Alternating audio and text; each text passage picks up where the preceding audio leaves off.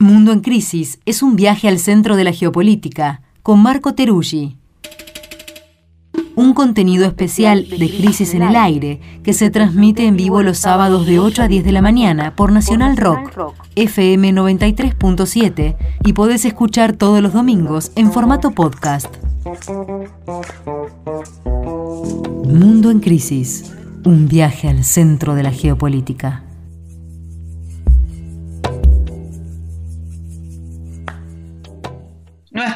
Sección Mundo en Crisis empieza hoy de lleno desde Colombia con nuestro compañero Marco Teruggi, que está allí en Colombia precisamente, como, como contamos en el programa anterior de Crisis en el Aire. Hola Marco, ¿cómo estás?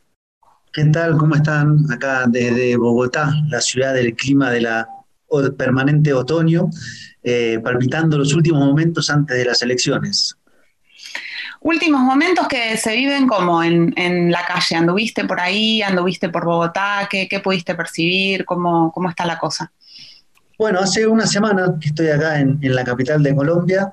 Eh, lo primero que me dijeron y que pude percibir es que, a diferencia de otras elecciones, es una elección que está siendo muy sentida, debatida, con sus respectivas dosis de expectativa, esperanza y también de temor y miedo, digamos. Eh, resulta difícil eh, ser indiferente, sobre todo en este país que estuvo tan marcado por el año pasado, que fueron tres meses de protesta. Eh, recordemos que fueron 88 muertos en las protestas, de las cuales la mitad fueron en manos de la policía o a un agente de seguridad. Entonces el país viene movilizado, eso se percibe, y cada vez que uno habla con una persona rápidamente empieza a, a situar su posición, digamos.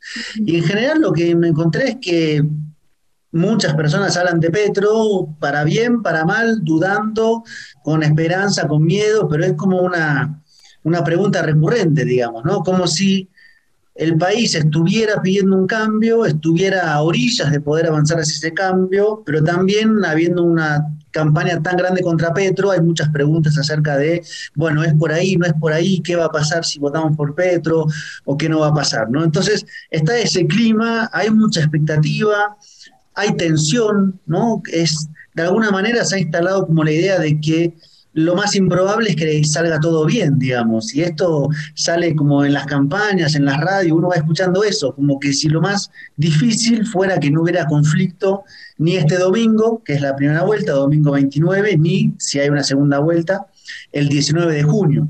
Así que ese es un poco el clima. Eh, y una suerte de sensación de que si pasara algo, bueno, podría eh, desencadenarse una reacción social muy impredecible. Es una sociedad que viene movilizándose desde el 2019, en diciembre de ese año, se movilizó en el 2020 en lo que se llamó el segundo Bogotazo. El segundo Bogotazo el primero fue cuando fue lo de Gaitán, el asesinato, pero en el 2020 la policía mató a un joven de una forma muy como alevosa, la gente respondió, hubo una represión brutal esa noche y se conoce como el segundo Bogotazo. 2021, tres meses de movilización que se terminaron agotando a fuerza de, represiones y eso quedó como flotando en el aire, digamos. Entonces la pregunta es, si algo sale mal, si alguien saca los pies del plato, para decirlo de forma muy sencilla, y abre las compuertas a una crisis, bueno, en términos sociales la reacción puede ser realmente muy impredecible. Mm. Marco, ¿cómo estás? Acá Mario te saluda. Hola Mario. Che, Marcos, bueno, ahí eh, eh, también está el tema entonces de, la, de la, las encuestas propiamente, ¿no? Y el escenario de los diferentes candidatos. Eh, que, están ahí pugnando en, lo que sería la primera vuelta. Todo parece indicar que habría balotage, ¿no? Para que eso no suceda, eh, Petro, Gustavo Petro, el candidato de la izquierda que está primero en las encuestas, debería sacar más del 50%, cosa que parece, parece difícil. Y después estarían otros dos eh, candidatos que habría que ver cuál de los dos pasa a la segunda vuelta, ¿no? ¿Cómo, cómo estás viendo, cómo, cómo estás percibiendo vos las campañas, el debate? y, lo que pueda pasar el domingo. la primera vuelta es 50% más un voto en un padrón electoral que es de 39 millones aproximadamente, con una abstención que suele ser del 50%. Es decir, es difícil precisar cuánto hay que sacar, pero más o menos más de 10 millones hay que conseguir.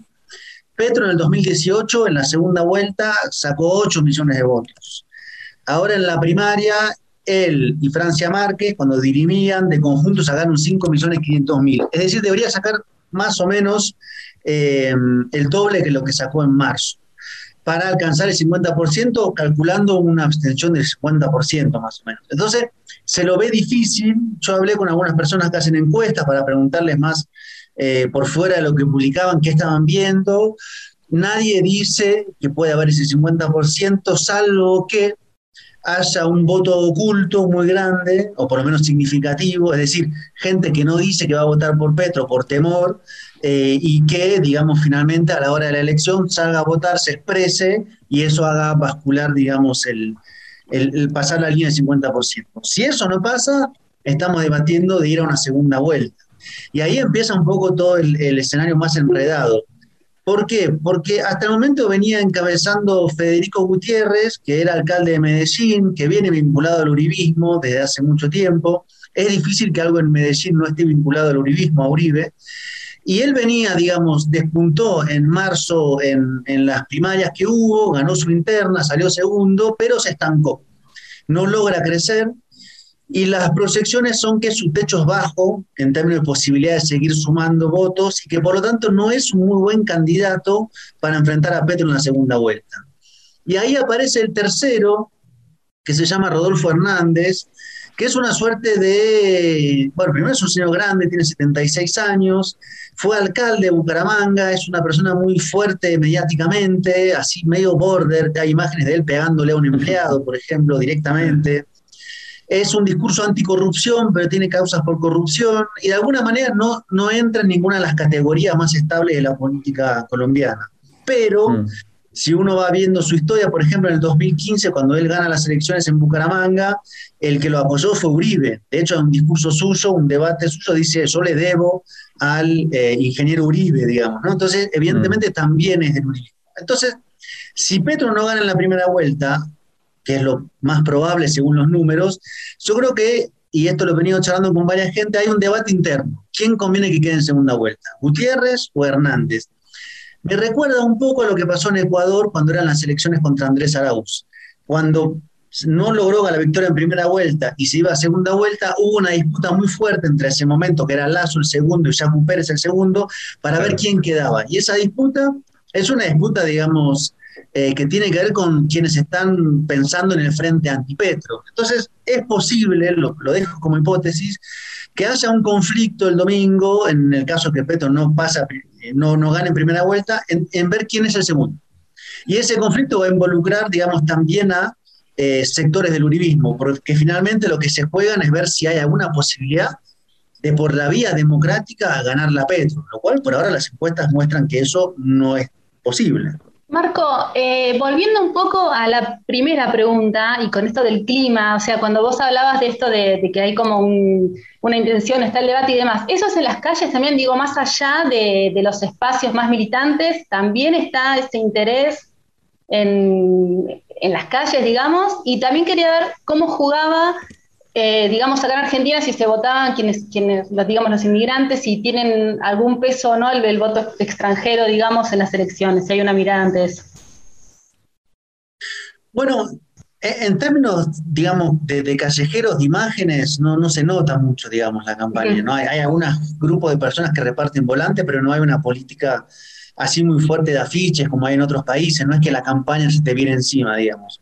Eso no. Sí, cuando uno conversa con quien sea que converse, aparece rápidamente y empiezan como los debates. Pero sí, en, ese sentido eh, no, no, no, no, se lo nota.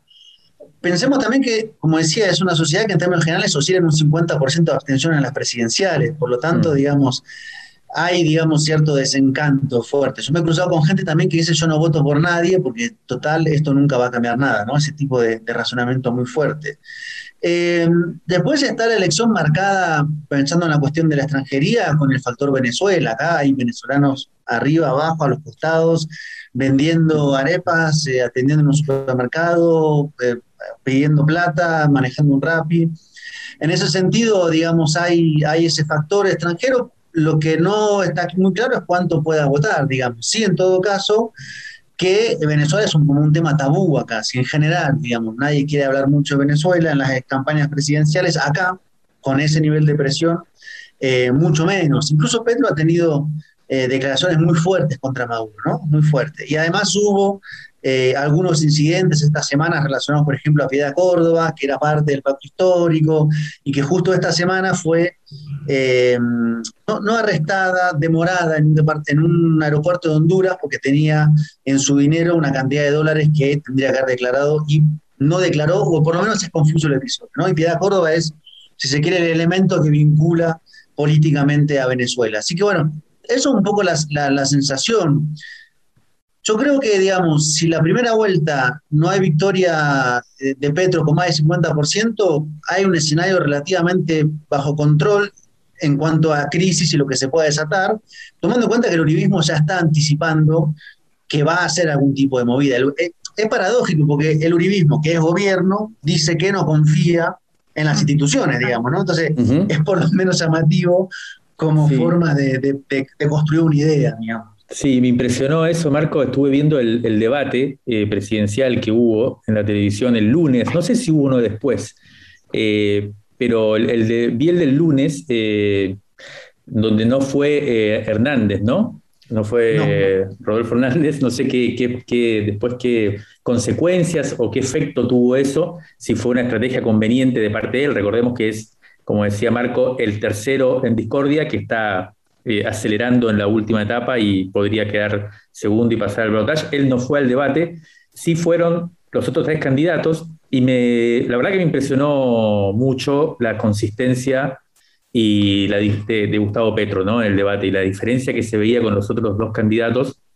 Eh, me llamó mucho la atención. La verdad que se nota es un tipo ya muy maduro, con mucha historia política, por supuesto, mucha trayectoria política, pero muy consistente en cada uno de los argumentos, siendo que, por supuesto, era un, escenario bastante hostil para alguien que, eh, además, un debate organizado como, entre otros, por la, por la revista Semana, que como bien decía, era uribista y que incluso las reglas del debate eh, al primer minuto ya se, se cayeron. Y, y, una de las cosas que fueron debatidas y me impresionaba tiene que ver con esto que decías sobre el tema de la, de la posible fraude o no, en donde, como decís, los candidatos oficialistas acusan a Petro de hacer fraude cuando es el de la oposición, claramente el candidato de la oposición. Entonces, eh, la pregunta sería, ¿cuál es el debate real que hay sobre un posible fraude? ¿no? Incluso viendo esto en perspectiva con lo que puede pasar en Brasil, aparece mucho la idea de fraude, de fragilidad, si se quiere, del sistema electoral y del proceso electoral. ¿Vos qué, has percibido sobre esto? Eh, es un tema complejo. Primero lo que decías de Petro es así. Petro es un hombre muy formado. Tiene como una suerte de perfil como de intelectual y líder político, ¿no? Un lugar interesante de, cruce, más su experiencia, que tiene mucho tiempo metido en, la política. Ahora, eh, el, problema cuál es? Que en marzo el pacto histórico eh, impugna el reconteo, el conteo rápido, perdón, eh, porque le estaban faltando votos. Finalmente lo logra recuperar, que son más de 500.000 votos, y el uribismo sale a hacer una denuncia diciendo que ellos tampoco confían en el resultado y que hubo fraude. Entonces ahí apareció el elemento peligroso de que se toquen, digamos, dos acusaciones viniendo de dos espacios absolutamente antagónicos. Uno, quienes ostentan el poder desde hace mucho tiempo y están desesperados por una posible derrota, y dos, quienes están intentando acceder al poder político y están frente a mecanismos eh, que pueden, digamos, torcer la voluntad.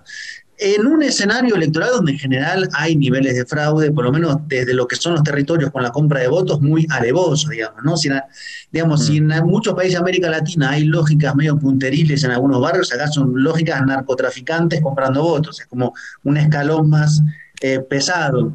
Eso está, hay un problema con las mesas. Entonces, yo creo que Petro ha ido moderando esa acusación, sí la deja abierta, eh, pero el uribismo ha salido a redoblar la apuesta, digamos, a decir que no confían en el registrador, que no confían en las empresas, el registrador viene del uribismo, que no confían en las empresas de software para el reconteo de votos. Yo creo que todo eso es una preparación de escenario, un punto de apoyo sobre el cual después decir, bueno, hubo un fraude y el segundo no es segundo, es el tercero, o hubo un fraude y Petro no tiene los votos que tuvo.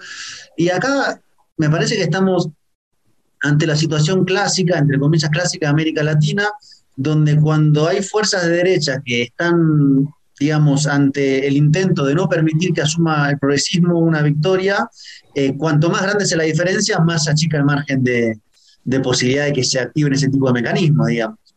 Yo pensaba en los últimos tres años hubo tres escenarios parecidos. En Bolivia en el 2020 la derecha parecía que no iba a dejar ganar a Luis Arce finalmente logró ganar con una diferencia de 10 puntos, lo cual clausuró todo intento de no reconocerle. El año pasado, cuando ganó Pedro Castillo, que el Fujimorismo durante un mes insistió que no reconocía la elección, condujo una crisis institucional, y ahora el uribismo, que está planteando un escenario parecido, digamos.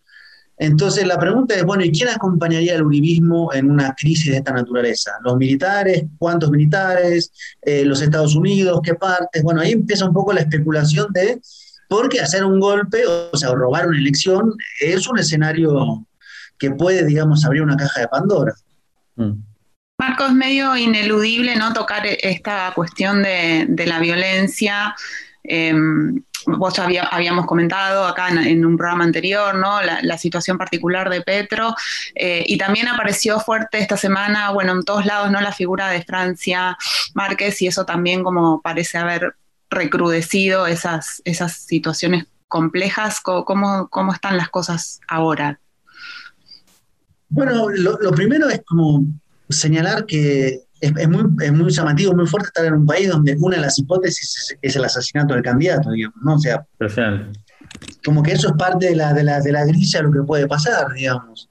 Eh, en un país que tiene antecedentes en estas cuestiones, ¿no? En el 90 mataron a tres candidatos presidenciales. Entonces eso está todo en estado de alerta máxima, digamos. El, acto de Petro en la Plaza Bolívar tenía una suerte como de, de atril que lo rodeaba, una especie de semiesfera toda blindada, digamos. Ese es el nivel de, amenaza que hay. Y yo creo que cuanto más esté la posibilidad de Petro de ganar las elecciones, más las amenazas recrudecen, hay una proporcionalidad, digamos. Y acá el uribismo está jugando un poco el todo por el todo, es un, es un espacio político de poder que viene en retroceso, que viene de muchas derrotas, que está ante la posibilidad de que este país intente otra cosa, después hay que ver qué pasaría, cuánto se podría avanzar. Y yo creo que ahí hay una desesperación, digamos, hay un sector que no quiere eh, soltar el poder político. Una vez hace mucho tiempo conversamos con una persona que después se desmovilizó, que decía, bueno, eh, problemas de desigualdades hay en todas partes, ahora, ¿por qué en Colombia, digamos, es imposible que cese la violencia política? ¿Cuál es, ¿Cuál es la explicación para explicar que hace 70 años que siempre se reproduce la violencia política. Además, entonces hay una clase dominante, hay sectores de las élites que realmente tienen un nivel de, de, conservadurismo y de manejo del país y de la sociedad cuasi feudal. Eso es el uribismo, narcotizado a su vez, lo cual le agrega una capa más de, criminalidad o de complejidad. Mm. Marco, para cerrar, porque se nos acaba el tiempo, la semana pasada eh, hablamos acá eh, sobre la política de Estados Unidos hacia América Latina, las novedades, específicamente Venezuela y Cuba en ese momento. Acabas de mencionar antes la pregunta, ¿no? Te la pregunta sobre qué pasaría en un caso de intento de desestabilización por parte de este poder uribista que también describís, eh, ¿qué pasaría con Estados Unidos? ¿Qué pensás al respecto? ¿Cómo estás viendo la situación en ese plano? Eh, hay, leí varias hipótesis. Eh, hay algunas personas que plantean que hay un Estados Unidos que está haciendo todo lo posible para que no pueda ganar Petro y hay otro análisis con el cual yo coincido más, que ve que hay como diferentes líneas trabajando desde Estados Unidos. Una más agresiva, eh, que tiene que ver, por ejemplo, con el embajador que está acá en, Colombia, que viene de lo que fue el 2008 en Bolivia, el intento de secesión, viene a su vez de los Balcanes, tiene una tradición de operación en conflictos muy fuertes, y otra línea más del departamento, perdón, de los demócratas, que sí están viendo como la posibilidad de una convivencia con Petro, que no va a amenazar, digamos, estructuralmente sus sus negocios, sus intereses, y que por lo tanto, antes que abrir una crisis y, soltar al uribismo más desenfrenado, es mejor, digamos, intentar hacer que el país no desbarranque y que si es Petro, que se trabaje con Petro, y hay sectores demócratas que tienen vínculos con Petro, que tienen vínculos con Francia Márquez, y creo que por ese lado entonces permitirían que esto transcurra, ¿no? A veces me pregunto, he escuchado hasta la versión, digo, para poner a debate con ustedes, con quienes escuchan, de algunas personas que plantean, incluso Estados Unidos está como frenando un poco el uribismo más, más agresivo, digamos, ¿no? impidiéndole que termine de eh, entrar en un escenario caótico. Porque, insisto, esto es una caja de Pandora y Estados Unidos en simultáneo está viendo cómo hace para ir resolviendo la guerra en Ucrania y todo eso, que es lo que le está ocupando el espacio principal de su agenda exterior. Así que ahí hay que ir como combinando lo más posible como fuentes, elementos para ver eh, qué quiere Estados Unidos y siempre aceptar, digamos, la posibilidad en el análisis de que haya varias líneas superpuestas, que no es una cosa o la otra, sino que hay varias agendas vehiculizadas por diferentes actores que trabajan sobre líneas diferentes. No sé si aclara o oscurece, en todo caso, es como para intentar verlo con apertura. Muy interesante, una visión no lineal sobre esta relación entre Estados Unidos y el continente en este momento. Con esto cerramos, si te parece, Marco, pero en realidad eh, solamente para, abrir otras, otras ventanas, como el artículo que publicamos eh, hoy viernes, ayer sábado en este caso, digamos, ayer viernes en este caso, en la web de la revista que se llama Colombia en el umbral de un cambio histórico y que se puede leer en, vínculo, digamos, con esta columna que acabamos de, hacer. Y también, bueno, el domingo, mañana domingo, estaremos esperando tus reportes desde allá por mensaje, viendo qué pasa y eh, sumando también información y análisis específicamente sobre esto de Estados Unidos en nuestro boletín dominical. Así que te mandamos un abrazo enorme, cuídate mucho por allá y, seguimos en, contacto. Perfecto, ya iré contando este domingo. Un abrazo. Chao, Marco. Chao, Marco. Bolero Falaz es un hit de la banda colombiana Aterciopelados. Durante la campaña electoral, la banda no escondió su apoyo al pacto histórico. Circula por internet una foto de ellos con Francia Márquez que acompaña a Gustavo Petro como candidata a vicepresidenta. Buscas en mis bolsillos pruebas de otro cariño. Pelos solapa, esta sonrisa me delata. Labial en la camisa, mi coartada está hecha. Estoy en evidencia, engañar tiene su ciencia. Estoy hasta la